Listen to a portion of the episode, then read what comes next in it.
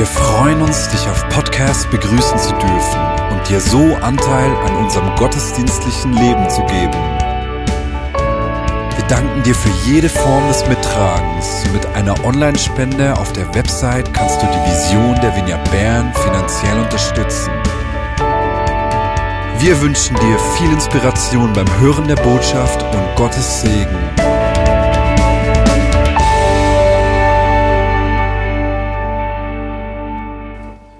Mit dieser Kantate Jesus bleibe meine Freude von Johann Sebastian Bach begrüße auch ich dich ganz herzlich zum Weihnachtsgottesdienst der Vignette Bern. Und ich wünsche dir fröhliche Weihnachten. Von der Band von Manu Halter, Karin Anders und dem Chor werden wir gleich mehr hören.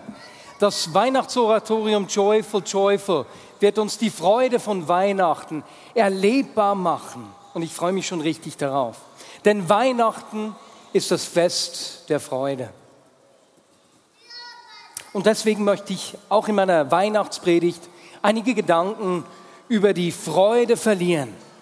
Kannst du dich erinnern, wann du dich zum letzten Mal so richtig gefreut hast?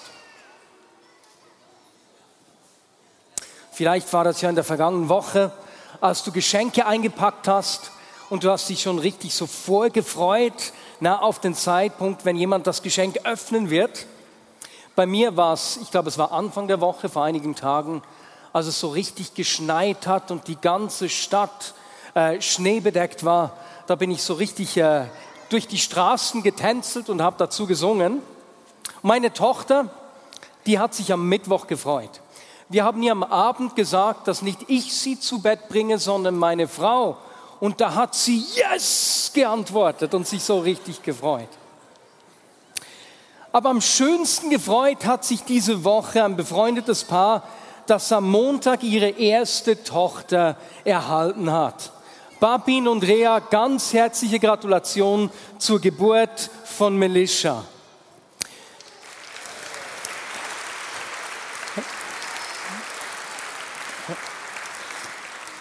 Es war so schön. Als wir sie besucht haben, hat Babin erzählt, dass er während der ganzen Geburt gelacht hat, während seine Frau in Schmerzen lag, nein, in den Wehen. Und Babin, dagegen kannst du gar nichts machen. Die Freude äußert sich nämlich in allen Kulturen auf die gleiche Art und Weise. Wenn wir uns freuen, heben sich zuerst die Mundwinkel und wenn es so eine richtig tiefe Freude ist, beginnt sich der Ringmuskel um die Augen zusammenzuziehen und das ist etwas, was wir gar nicht kontrollieren können.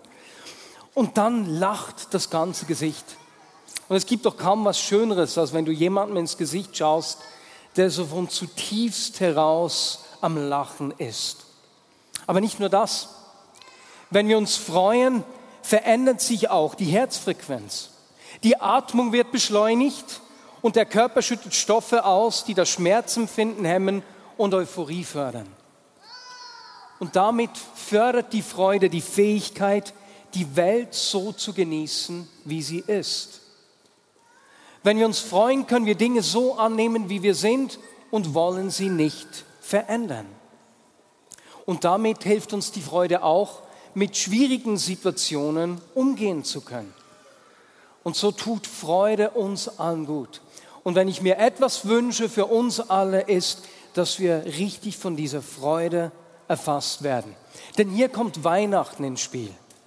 Wir feiern heute am 24. Dezember den Heiligen Abend. Er erinnert uns an die Geschichte von Jesus Christus. In der Weihnachtsgeschichte in Lukas 2 wird uns allen große Freude verheißen. Und aus diesem Grund will ich einige Verse aus der Weihnachtsgeschichte vorlesen.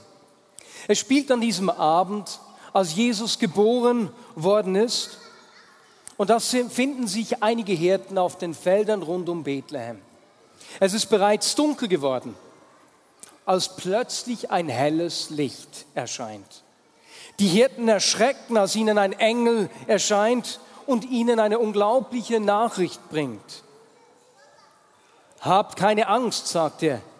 Ich habe eine gute Botschaft, die allen Menschen große Freude bringt.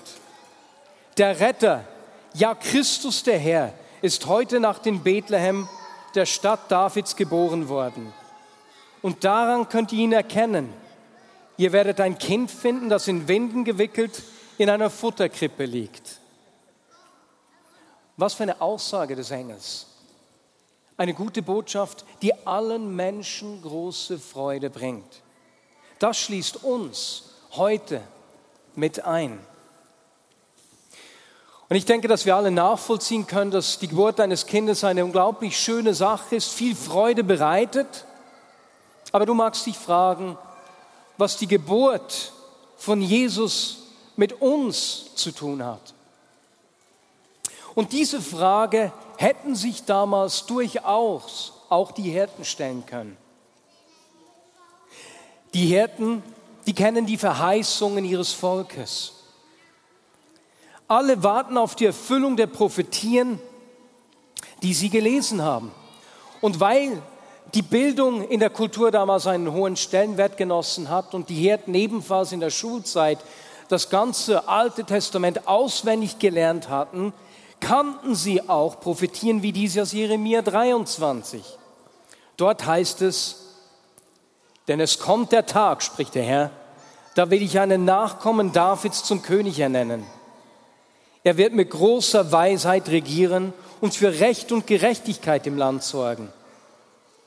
In den Tagen seiner Herrschaft wird Juda gerettet werden und Israel sicher wohnen. Diesem König wird man den Namen geben, der Herr ist unsere Gerechtigkeit.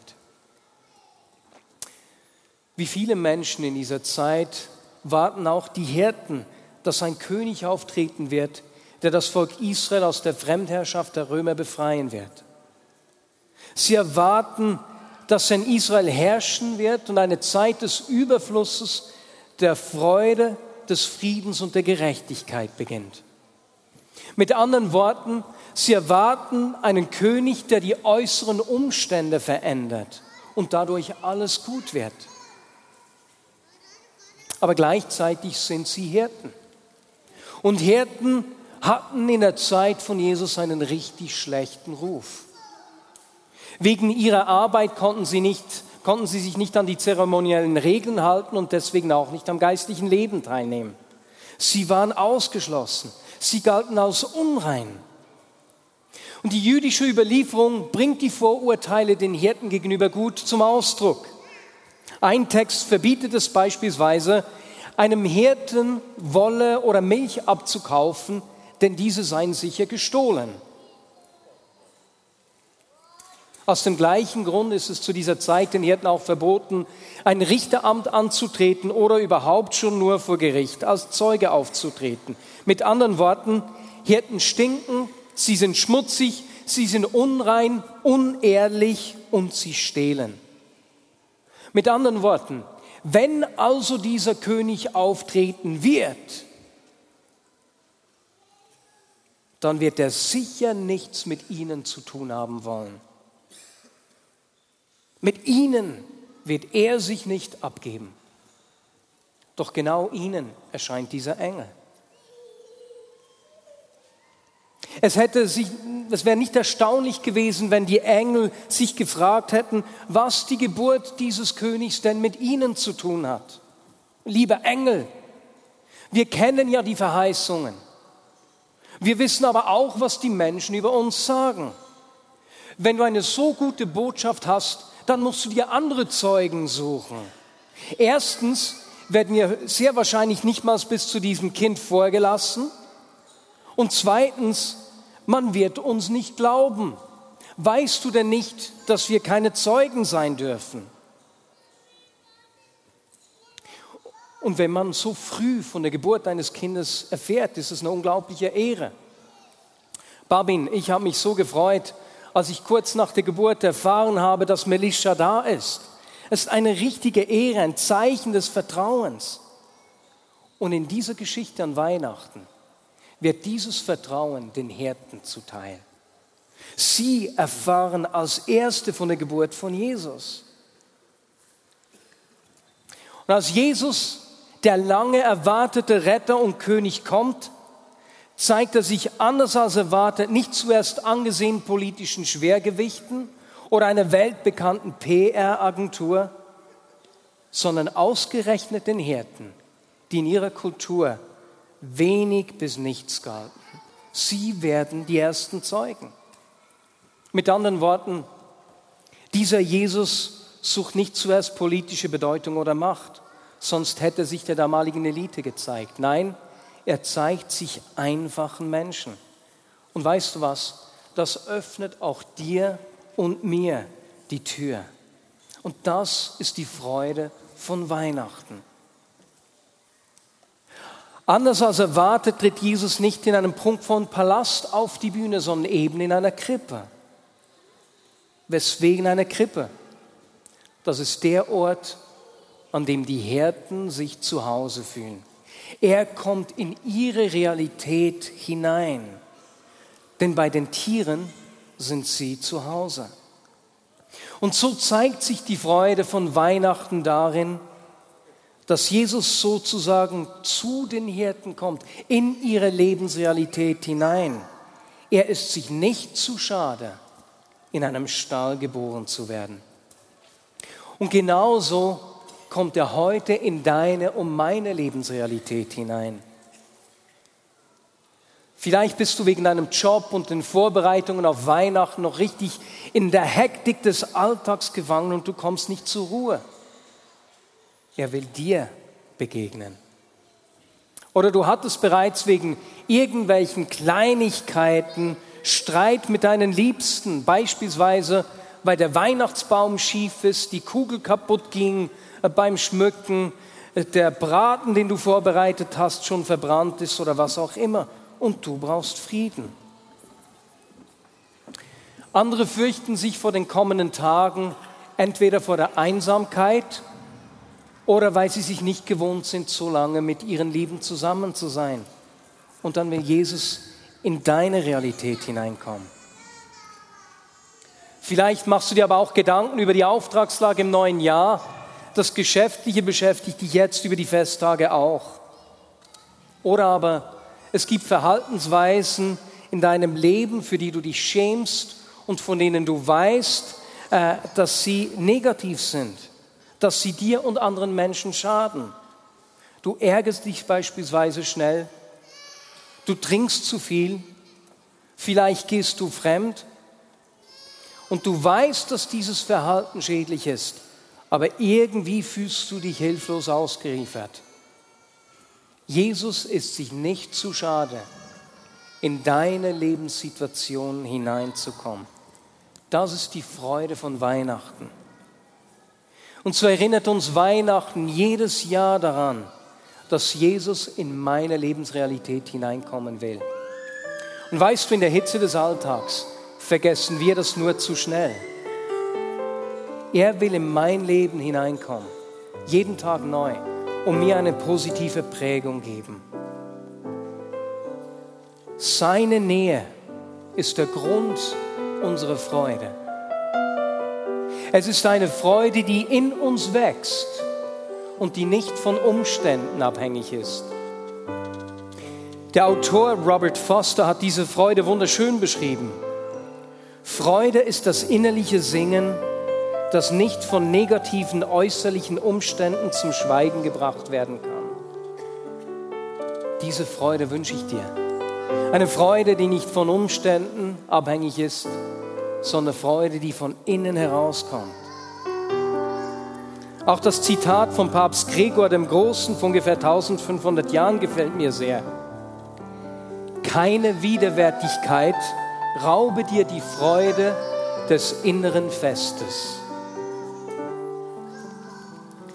wo wir wissen, dass er nahe ist, können wir uns auch in den größten Herausforderungen freuen. Wer von uns wünscht sich nicht so eine Freude, die allen Widrigkeiten trotzt? Und etwas Letztes können wir von den Hirten lernen. Als ihnen der Engel begegnet ist und ihnen die gute Botschaft der großen Freude verkündet hat, sind sie aufgebrochen, um das Kind zu suchen. Das Weihnachtsoratorium, das uns jetzt gleich die Freude von Weihnachten nahebringt, ist eben eine solche Einladung an dich und an mich. Eine Einladung, uns aufzumachen und ihn zu suchen. Wenn du bereits mit Jesus lebst, wenn er die prägende Figur in deinem Leben ist, sind diese Festtage eine Zeit, in der er zu dir sprechen will, in der er dir seinen Frieden geben will, Orientierung geben will, in der du Zeit hast für ihn. Vielleicht kennst du diesen Jesus nicht und es ist für dich ein Anfang, dich überhaupt erst aufzumachen, wie die Hirten in der Geschichte. Wie kannst du das machen? Erstens, beginn ganz einfach mit ihm zu sprechen, so wie du mit mir sprechen würdest. Vielleicht fällt dir das draußen in der Natur am einfachsten, in den Bergen. Vielleicht kannst du das im stillen Kämmerchen machen. Und dann zweitens, wenn du dich aufmachst, ihn zu suchen, verbring Zeit mit Menschen, die ihn kennen und beginn mit ihnen zu sprechen. Drittens, eine dritte Möglichkeit, dich aufzumachen und ihn zu suchen, ist, die Bibel nach vorne zu nehmen und einige der Geschichten von Jesus selbst zu lesen. Und viertens, nimm an Gottesdiensten teil.